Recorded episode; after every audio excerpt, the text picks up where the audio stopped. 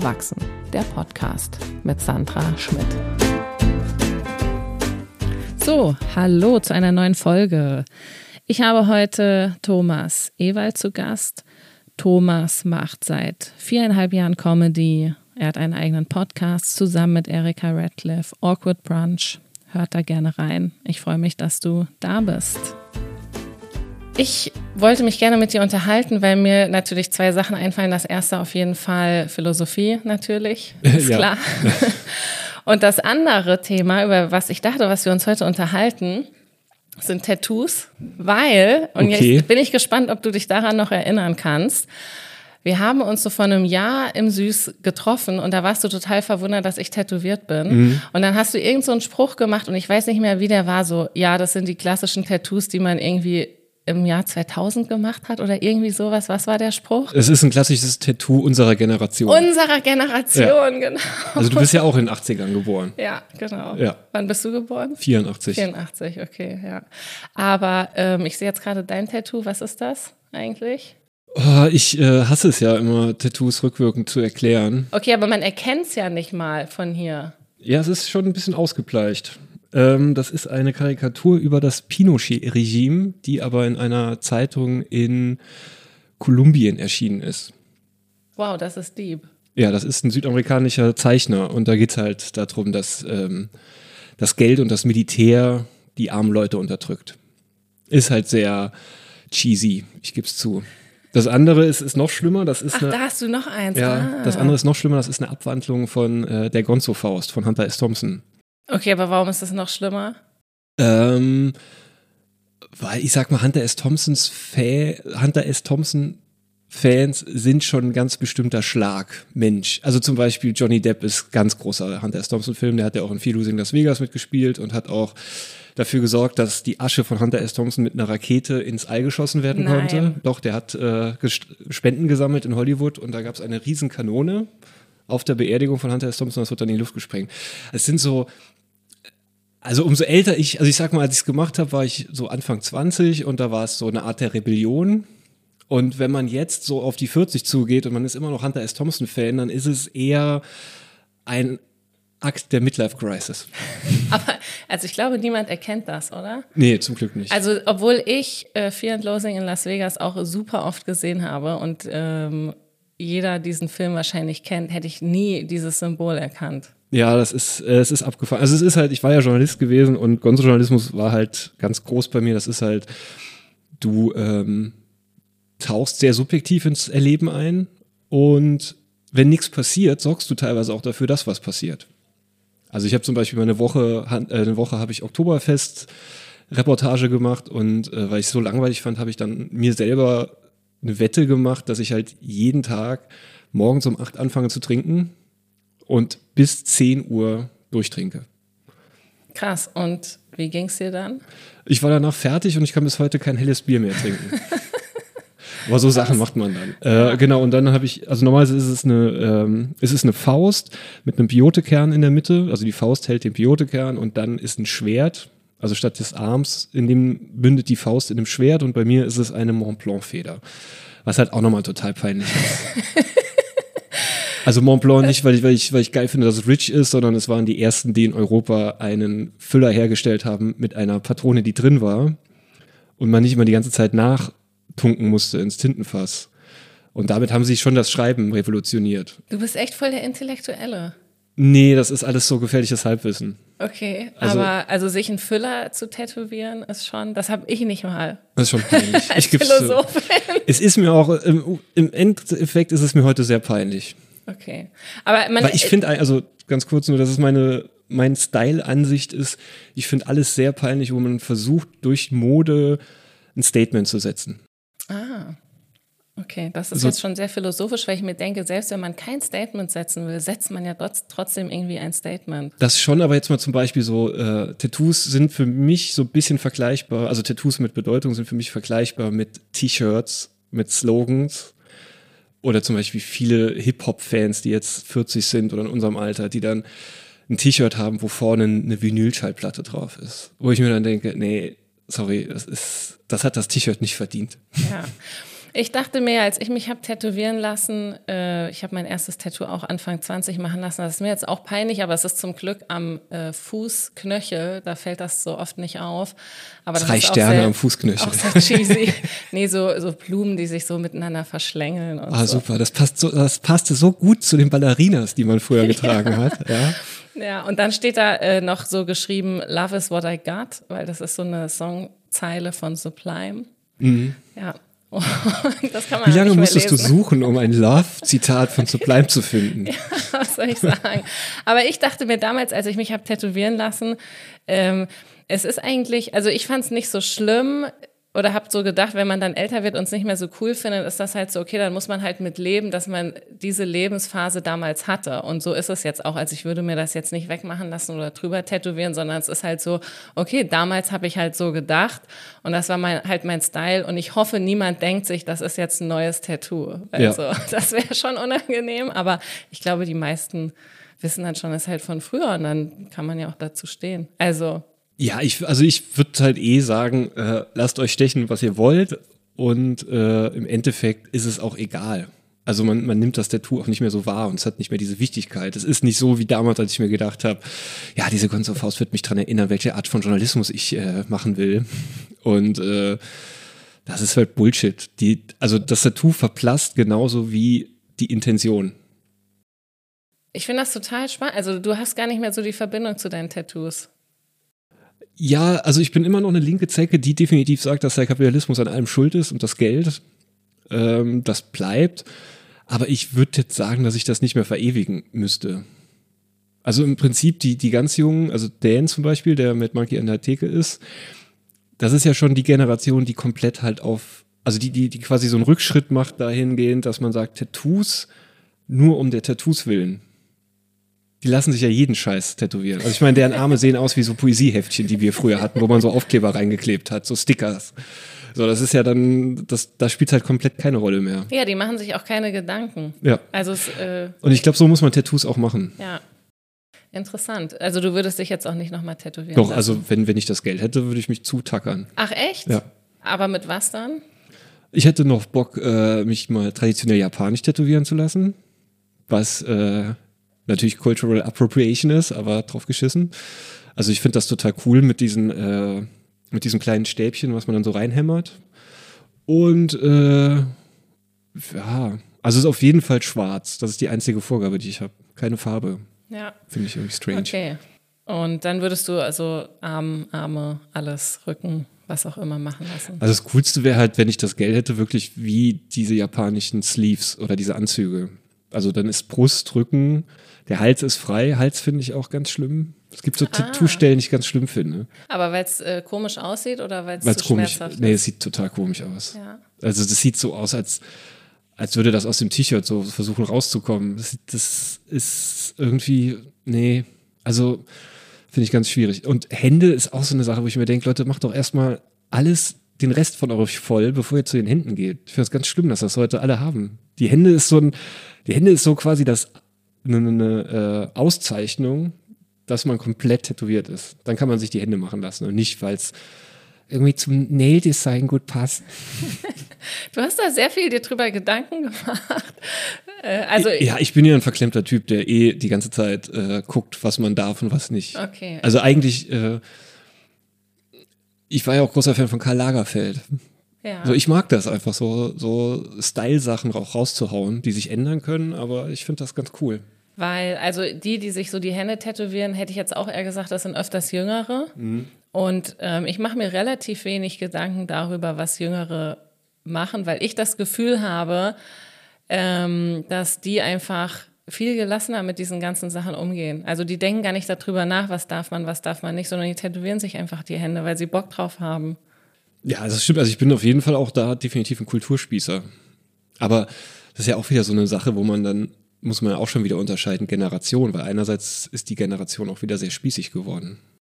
Ah, findest du? Ja, also ich sag mal so, ich hätte mich nicht früher in eine Comedy-Show gesetzt, gesetzt, um einem Comedian Sexismus vorzuwerfen. Das Thema.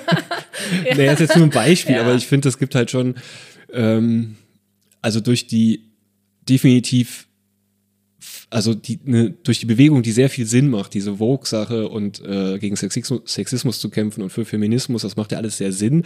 Aber dadurch gibt es halt einen sehr großen Hang zur Übermoralisierung. Und damit schneid, also damit werden die halt so ein bisschen, muss ich dann an meine Großeltern denken, die katholisch übermoralisch waren. Also im Endeffekt ist das irgendwie, Moral ist immer ganz schlecht, wenn man sich nur darauf beruft. Naja, wenn es halt so dogmatisch wird. Genau. Das ist ja eher das, äh, was, Ja, was Dogma passiert ist gut. ist. Ja, das ist ein guter Punkt. Ähm, ich, ich finde das auch ein ganz schwieriges Thema.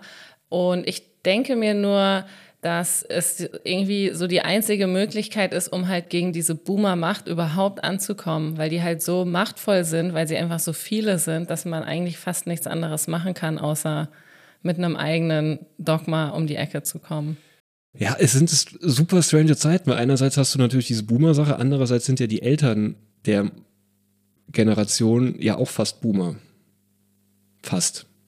Die müssten so 70er Jahrgang sein. Ja. Also meine Nichte ist jetzt 23 und ihr Vater ist 72er Jahrgang. Oder 73er Jahrgang, genau. Und ähm, Ach so, und das sind schon gar keine Boomer mehr eigentlich. also vom ja. Prinzip her, ja, es sind keine Boomer mehr, aber vom Prinzip her haben die ja auch die ähnlichen Sachen. Also so, ähm, die haben das ja auch zu Hause. Also ich glaube mal, dass das, ja, ist jetzt auch ein Vorurteil, klar, aber viele in der Klimabewegung zum Beispiel sind ja schon bürgerlich, kommen aus der bourgeoisen Ecke. Ja. Und natürlich wird da immer schon in Urlaub geflogen sein und wird ein teures, tolles Auto draußen stehen, weil es billiger ist, wenn man sich leisten kann, ein neues Auto zu leasen, als ein altes zu kaufen. Ähm, das ist halt immer sehr abgefahren, dass man das komplett trennen kann zwischen seinem eigenen familiären Leben und dem gesellschaftlichen, habe ich so das Gefühl. Ich finde es gut, wie wir jetzt komplett von den Tattoos sofort in so eine politische Richtung Das ist Podcast. sind.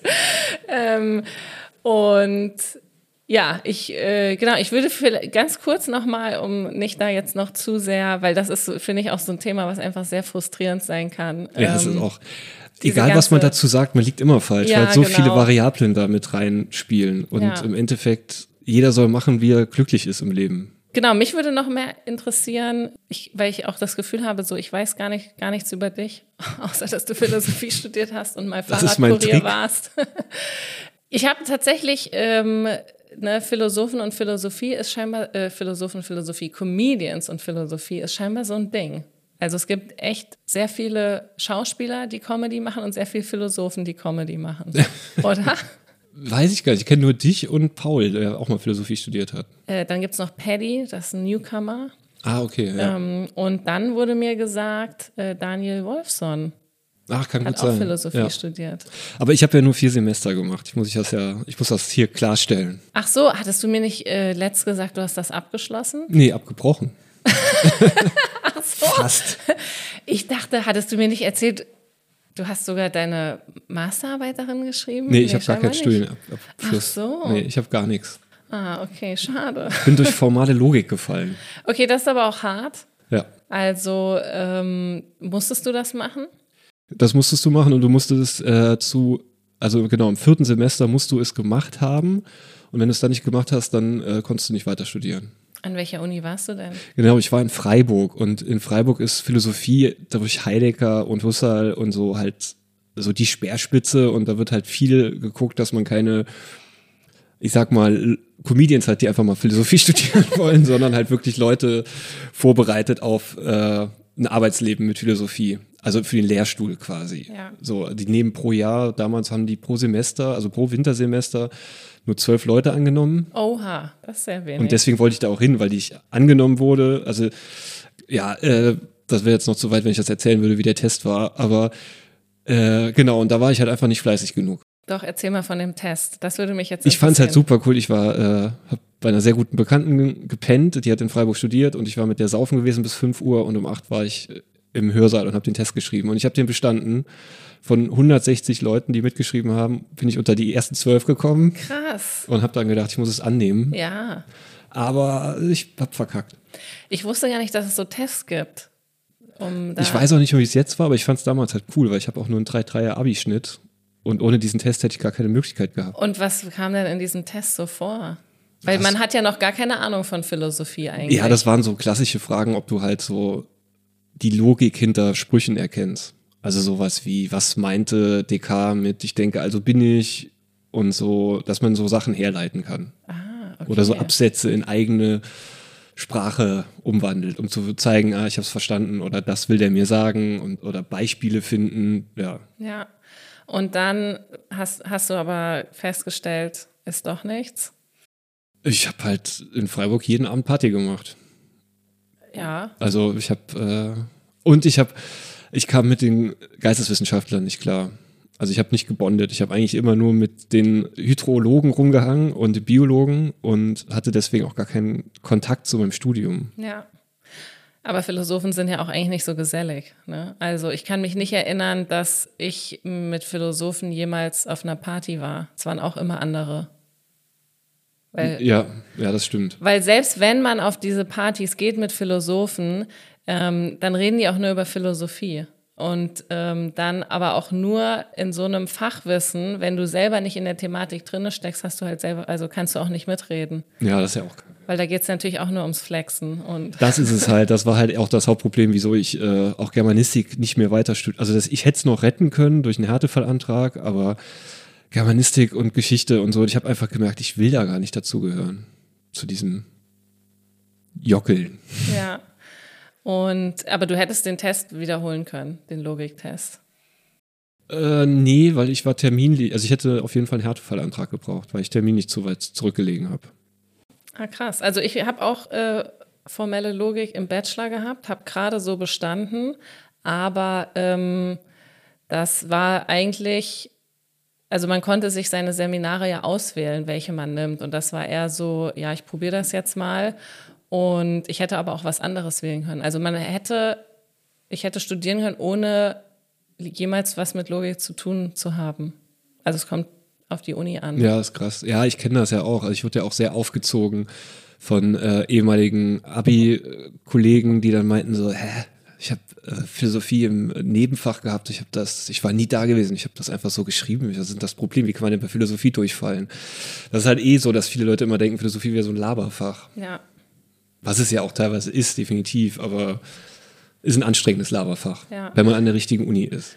Und wenn, es kommt halt, also ich glaube, das ist auch einfach sowieso nur ein Vorurteil. Also ich finde, ähm, ja, jeder, der denkt, es ist ein Laberfach, sieht das halt von außen so und äh, unterschätzt das, weil man einfach unglaublich viel lesen muss und ähm, dann musst du ja nicht einfach nur labern, sondern wie in jedem Studiengang auch was Qualifiziertes sagen. Also und ähm, es kommt ja auch drauf an, ähm, was man für eine Richtung einschlägt. Also je, ja, also selbst ne, selbst Heidegger, also ist ja super schwierig. Ich verstehe Heidegger nicht. Ich habe, ich finde das Ich fand's mega, muss ich leider sagen. Ich fand Phänomenologie habe hab ich sehr gefeiert. Das war mein, mein Studien, äh, also nicht Ziel, aber das, ich habe mit die meisten Inhalte dazu gemacht. Ja, spannend. Aber siehst du, so hat dann jeder so sein Steckenpferd. Und das ist ja auch immer, wenn man Philosophie macht, dadurch, dass das so viele unterschiedliche Bereiche sind und vor allem auch so eine alte Wissenschaft. Man, die Leute, also wir, wir können uns jetzt gar nicht unterhalten über Philosophie. Also natürlich schon irgendwie auf so einer gewissen Ebene. Du könntest mir jetzt Heidegger erklären, aber ich könnte da gar nicht so viel dazu sagen. Ja, das ist, das ist das Problem. Und bei mir war es halt auch so gewesen, dass ich durch Ethik in der Schule halt so abgefuckt war von diesem, also ich fand's cool, ich habe das auch sehr gemocht, aber ich wollte es nicht mehr haben. Ich wollte nicht mehr wissen, welche Moral oder ethischen Vorstellungen die Stoiker haben, was Zynismus ist oder die Kyniker. Äh, ich wollte einfach wirklich so so was Modernes mal machen. Und Phänomenologie ist halt sehr cool, weil es halt sich sehr mit Neurologie verbinden lässt. Also es geht halt um Wahrnehmung und wie man sich selbst sieht. Und Neurologie ist ja so, dass man wirklich jetzt grafisch darstellen kann, wie das Gehirn Informationen verarbeitet. Das ist dann schon cool. So, aber gut, ich habe es nicht hingekriegt. Ja, schade. Und was hast du danach gemacht? Äh, dann bin ich nach Hamburg und habe mich in Medien und Information eingeklagt. Ein Studiengang, der eigentlich Bibli- äh, Bibliothekswissenschaften war, aber die haben es umgebrandet, damit mehr Leute da hingehen. Und es war richtig scheiße. Also FH ist halt auch, ist halt, also FH ist halt, ja, um jetzt mal äh, sehr klassizistisch zu sein, äh, FH ist halt wie Realschule. Oh Gott. Ich werde gecancelt schon. Ja, hasst mich alle. Nein, der Fall ist auch gut und ich fand's auch cool. Ich fand die Leute auch super. Also die Leute waren echt top, die Kommilitonen, aber Ich habe da bei manchen Inhalten mir echt gedacht, wieso hast du jetzt einen Lehrauftrag dafür? Kann ich mir auch ein YouTube-Tutorial in fünf Minuten angucken und du machst hier ein Pro-Seminar da draus. Krass. Also ich kann dazu nichts sagen, weil ich war. Es gab zum Beispiel Second Life, zwei Semester Second Life. Ich weiß gar nicht, was das ist. Second Life war damals äh, so die erste Virtual Reality Welt. Also du konntest mit so Avataren wirklich dir Geschäftsgebäude aufbauen und so. Und das war für ein halbes Jahr war das total in. Ja. Ähm, Mercedes hat sich da was aufgebaut und alle. Und äh, als das natürlich an, bei uns an der Uni ankam, war das halt schon total tot und wir sollten da irgendwas aufbauen. Die Uni nachbauen und gucken, wie wir die Uni vermarkten können und so. Und das war, war so lächerlich. Das ist halt eh so eine Sache. Medienwissenschaften, äh, das braucht ja immer sehr, sehr viel Zeit, bis was von der realen Welt rüberschwappt dann ins Studium. Und Medienwissenschaften, das muss ja quasi, eigentlich muss Medienwissenschaft Standby sein und jede Veränderung mitkriegen und daraus sofort ein Forschungsgebiet machen. Und das geht ja nicht. Also sitzt dann da und hast äh, Social Media bis zum Anschlag, äh, On-Demand-Fernseher und du musst immer noch Sachen aus den 70ern dir durchlesen, wo du denkst so, mh, hm, ich weiß nicht, ob das mit dem Empfänger und Sender noch so funktioniert in unserer interaktiven Welt. Okay, ich glaube, das könnte aber auch daran liegen, dass einfach die Unis einfach nicht so viel Geld zur Verfügung haben, wie es vielleicht idealerweise notwendig wäre. Das stimmt, könnte man so argumentieren, aber ich glaube, es hat auch viel mit dem Status, den Unis und Professoren gerne haben, zu tun. Also das muss ja erstmal, also Philosophie oder Geisteswissenschaften ist es ja extrem in Deutschland. Also wenn wir amerikanische Gastdozenten hatten, die haben das Zeug richtig geil rübergebracht. Die haben richtig frei geredet, da waren coole Jokes dabei. Und in Deutschland wird es halt erstmal so verpackt, dass es ein Laie gar nicht verstehen kann. So, da wird ja erstmal so, so, so, ein, so ein Ding abgegrenzt, dass man sagt, ah nee, wir machen das so kompliziert, Geisteswissenschaften, damit keiner auf die Idee kommt, unsere Sachen überhaupt zu lesen. So, also Heidegger hätte auch besser schreiben können. Das ist, glaube ich, aber auch die deutsche Sprache. Also da ist das ja generell so, ähm, dass sehr verschachtelte Sätze dann irgendwie so eine äh, intellektuelle Art vermitteln. Und das hat man im Englischen nicht so sehr, finde ich. Ja, könntest du aber auch. Also Shakespeare hat das auch gekonnt mit verschachtelten Sätzen und so. Äh, ja, das stimmt schon, aber ich bin ja als, äh, als linker Kapitalismusgegner, muss ich ja sagen, dass man da die äh, elitäre Grundlage unserer Bildung sieht. Und die ist ja schon gegeben. Kannst du das nochmal kurz übersetzen? ich beschwere mich über die elitäre Grundlage und rede so, dass es keiner versteht. Cool. ähm, nee, dass man halt gezielt Sachen, die Kultur sind, quasi retten will vom Pöbel. Also was, aber was, für was argumentierst du jetzt das? Du also zum Beispiel, wer, wer, wer setzt denn in Deutschland fest, was der Kanon ist in Musikwissenschaften, was der Kanon ist in Literaturwissenschaften? Also wieso ist ein Buch von Goethe mehr wert als ähm, ein Buch von Nick Hornby, jetzt mal doof gesagt. So, das, das ist halt so eine Sache. Wir, wir gehen halt hin und, und äh, ordnen Kultur in, also so Hochkultur, in Bereiche rein, wo wir sagen, das ist mehr wert als das andere.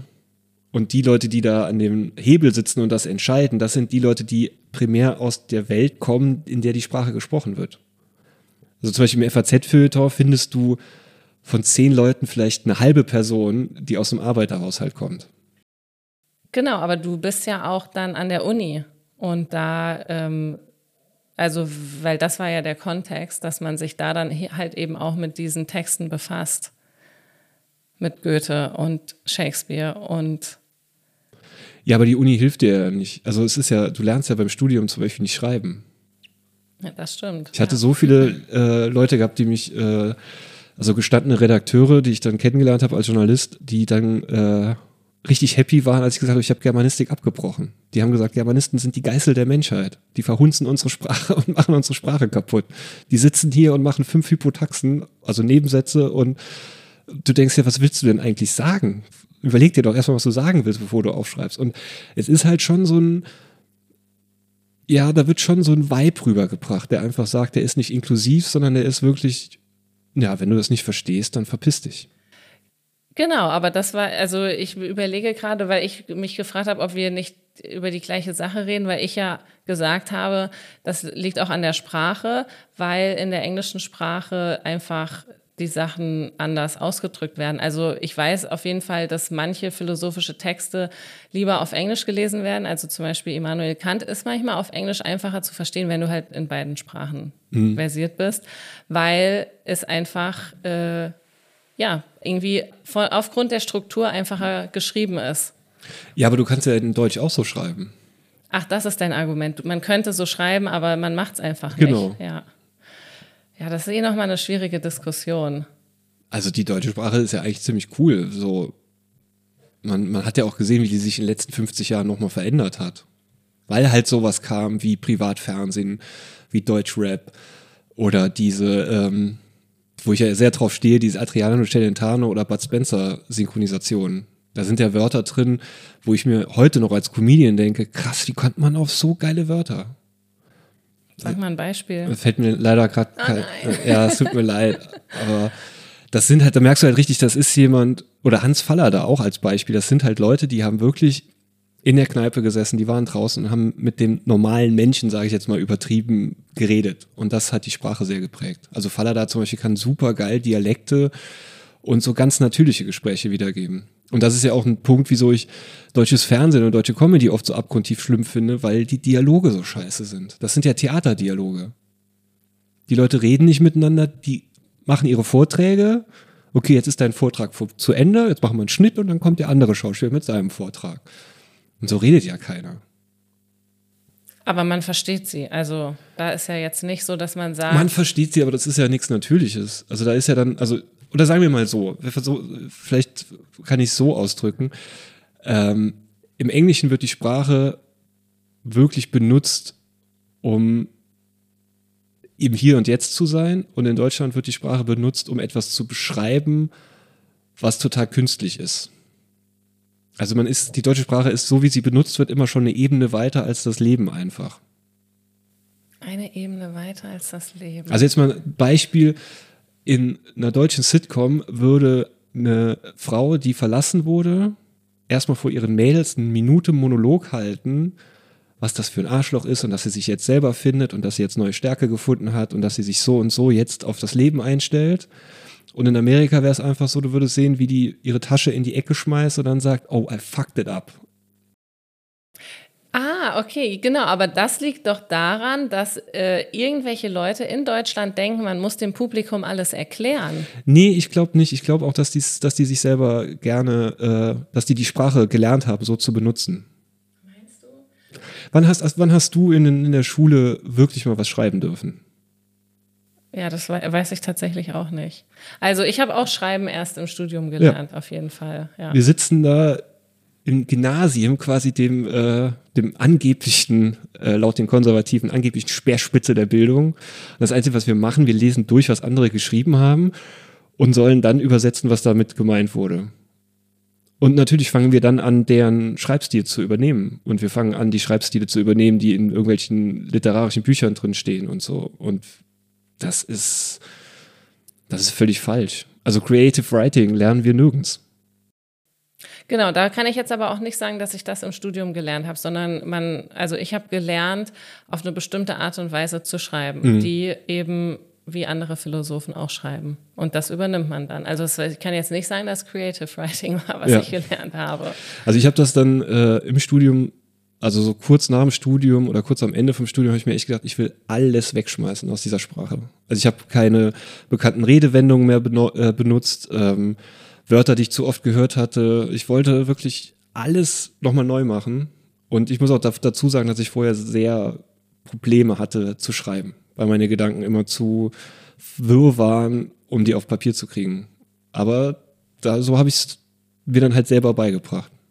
Dafür ist ja tatsächlich, äh, so, so stelle ich mir nämlich Phänomenologie vor. Ich finde das auch so ein schwieriges ja, Wort, ist kacke. so ein Zungenbrecher. Kennt auch eh keiner. Ja, ähm, das war, ich finde nämlich, weil du das jetzt kritisierst, ähm, also ich mache analytische Philosophie übrigens, hm. also sehr strukturiert, sehr klar. Ich denke mir auch, so wie ich schreibe, versteht es jeder. Mir ist es aber auch egal, ob ich damit irgendwelche Professoren beeindrucke, weil ich sowieso keine akademische Karriere will. Und weil ich aber auch Schreiben erst im Englischen gelernt habe und dann im Deutschen. Und mir fällt es manchmal auch schwer. Also ich habe manchmal auch das Gefühl, ich schreibe zu einfach für den deutschen Leser, was im Englischen kein Problem wäre, aber mittlerweile ist mir das auch alles egal. Und ähm, in der analytischen Philosophie ist es ja so, dass man versucht, eben sich so klar wie möglich auszudrücken, alles zu erklären und einfach sehr strukturiert zu schreiben. Mhm. Und jetzt habe ich vergessen, was mein Punkt war. du kommst aus der analytischen Philosophie. Ach so, genau. Und wegen der, und so, jetzt genau, und wegen der Phänomenologie, äh, die habe ich, da habe ich das nämlich immer nie verstanden, weil ich immer das Gefühl habe, Niemand versteht, was damit eigentlich gemeint ist. Man, man weiß gar nicht, was das jetzt alles bedeutet. Man muss das auch wieder interpretieren. Es ist alles sehr kompliziert und es gibt quasi eine Handvoll Leute, die Experten sind, die Heidegger verstehen und sonst weiß einfach niemand, was es damit auf sich hat. Ja, das ist auch, also es gibt mehrere Punkte und es ist auch ein bisschen schwer, aber im Endeffekt kann man das so machen, wie Sartre äh, das übersetzt hat. Also Sartre hat ja Heidegger genommen als Grundlage für seinen Existenzialismus. Und genau das ist das, worauf die Phänomenologie drauf hin will, dass es keine Wahrheit außerhalb unserer eigenen Existenz gibt. Weil ohne uns selbst würden wir die Welt nicht wahrnehmen und ohne unsere Eigenwahrnehmung, ohne die Subjektivität wäre die Welt überhaupt nicht da. Für uns Menschen. Das heißt, wir lesen diese Texte einfach mithilfe unserer eigenen Wahrheit und Wahrnehmung. Beispielsweise. Was wir dann ja. daraus ziehen. Und da gibt's halt verschiedene Unterstufen und das ist ja bei Sein und Zeit, das ist ja, das sind ja auch, also er hat halt auch versucht, eine neue Sprache zu finden, aber ich glaube, dass äh, das hat er nicht so richtig gekonnt. Und er war ja auch Nazi. Also lest lieber Wittgenstein als Heidegger. Ja. Ja das ist ja auch nochmal so ein äh, Thema. Ja, schade. Ähm, ich frage mich so, wenn du an einer anderen Uni gewesen wärst, ob du nicht Philosophie weiter studiert hast. Weil so wie ich dich jetzt reden höre, bist du noch sehr leidenschaftlich eigentlich bei der Sache. Ja, mein Traum war wirklich gewesen, Philosophieprofessor zu werden. Oh, du wärst auch echt ein guter Philosophieprofessor. das ist ja schade. Nee, ich, ich, ich muss echt sagen, ich habe mich dann sehr von der Welt verabschiedet, von dem bürgerlichen. Von der elitären akademischen ja. Welt. Ja. Ich habe es dann nochmal versucht, als ich beim FAZ-Feuilleton äh, Alter, Praktikum, krass. Ja, habe ich Praktikum gemacht und war dann kurze Zeit freier und das war sehr peinlich. Wenn du mich da gesehen hättest, ich habe äh, immer so einen Sakko angehabt, Hemd in der Hose, in der Jeans und ah, es war so peinlich. Und ich habe versucht, da in diese Welt reinzukommen, aber die riechen das. Das ist einfach, also ich habe mich da auch schon mit vielen Leuten drüber unterhalten, die dann sagen, nee, das ist nicht so, das siehst du zu krass und das ist vielleicht was anderes, was du da siehst, aber ich bin wirklich der Meinung, Leute, die aus Bildungshaushalten kommen, die riechen das, wenn der andere es nicht macht.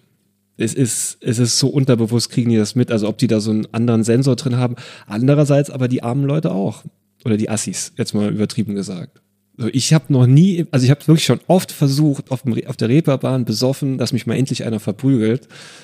Nichts alle fanden mich immer nur witzig oder haben, mich, haben sich lustig gemacht über mich und haben mir dann noch Gras geschenkt und haben gesagt, ah ja, ja, mach ja einen schönen Abend. So, aber das ist, ich weiß es nicht. Vielleicht bilde ich mir das auch ein, aber ich glaube, dass äh, so wie, wie wir in Klassen eingeteilt sind, dass das wirklich ins Innerste von uns geht.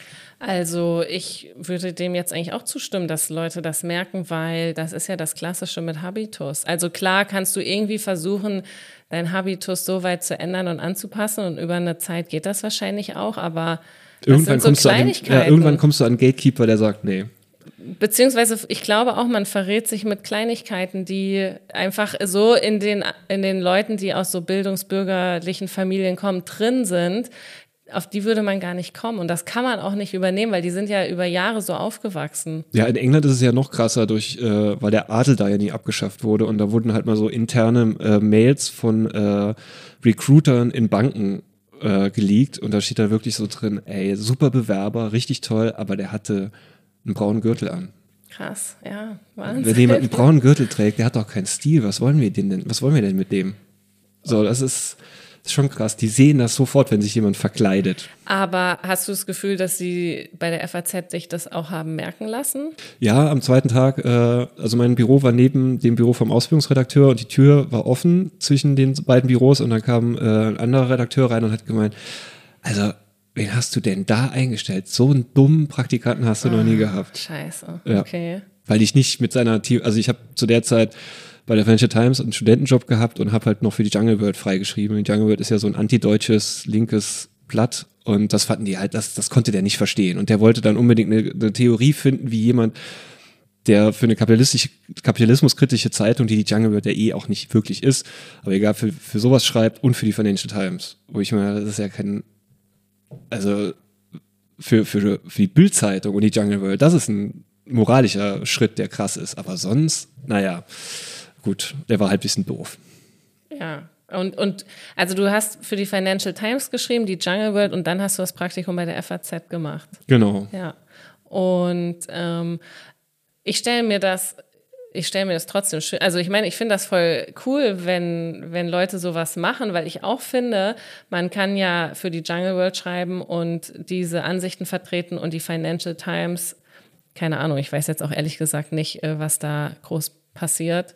Ist ja, ich weiß nicht, ob man die Financial Times mit der FAZ gleich. Nee, überhaupt nicht. Kann. Also die Financial Times ist äh, dadurch, dass die ja angelsächsig war, hat, hat die ja auch einen ganz, also das verwechsel ich leider immer ähm, diese, es gibt doch diese zwei großen Schulen der Volkswirtschaft. BWL und VWL, meinst du nee, das? Nee, Keynes und noch Ach so, ähm, ah, Ist egal. Wir, also wir Hayek? Sind, ja, aber wir sind ja eh schon zu. Äh, ja, wir können noch äh, vier Minuten kurz das wir mit der eh FAZ schon hier wie so ak akademischer Podcast. also der elitäre Podcast, den wir nie sein wollen. Ja. Nee, also zum Beispiel die, äh, also die Financial Times war halt viel jünger und viel lockerer und so und da war halt nicht dieses, dieser Habitus dabei.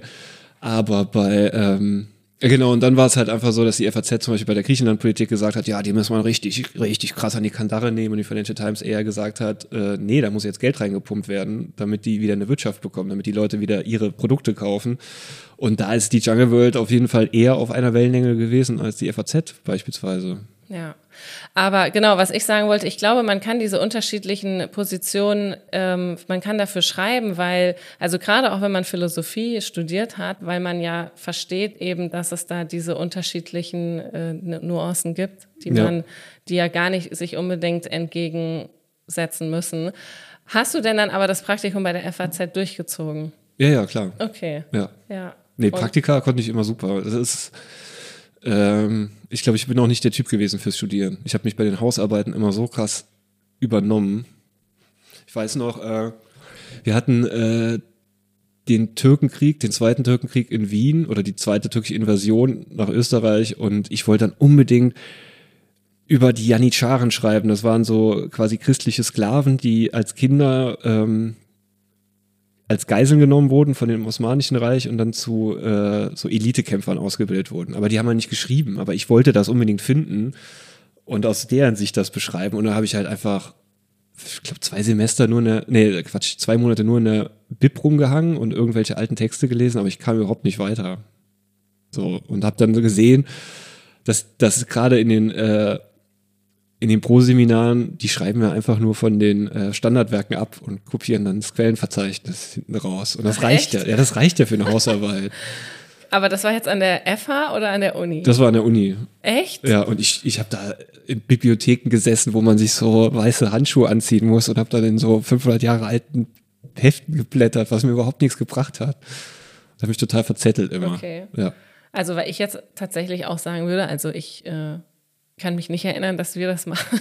dass wir einfach nur rauskopieren und ja. Ja, ja, doof. Also ich habe auch, ähm, ich habe ja ein paar Seminare auch gegeben und Hausarbeiten korrigiert und kann, kann auch nicht sagen, dass diese Hausarbeiten, also das wäre von der, von der Schreibart merkst du ja das. Du hm. merkst ja, wer das geschrieben hat. Du kennst ja auch irgendwie deine Studierenden und ja. das fällt doch auf, wenn du sowas machst. Ja, aber du kannst, also es geht ja nur ums Thema oder so. Also das war auf jeden Fall kein, das wäre eher eine Doktorarbeit gewesen als äh, eine Hausarbeit. Und das hat mir der Prof dann später auch gesagt.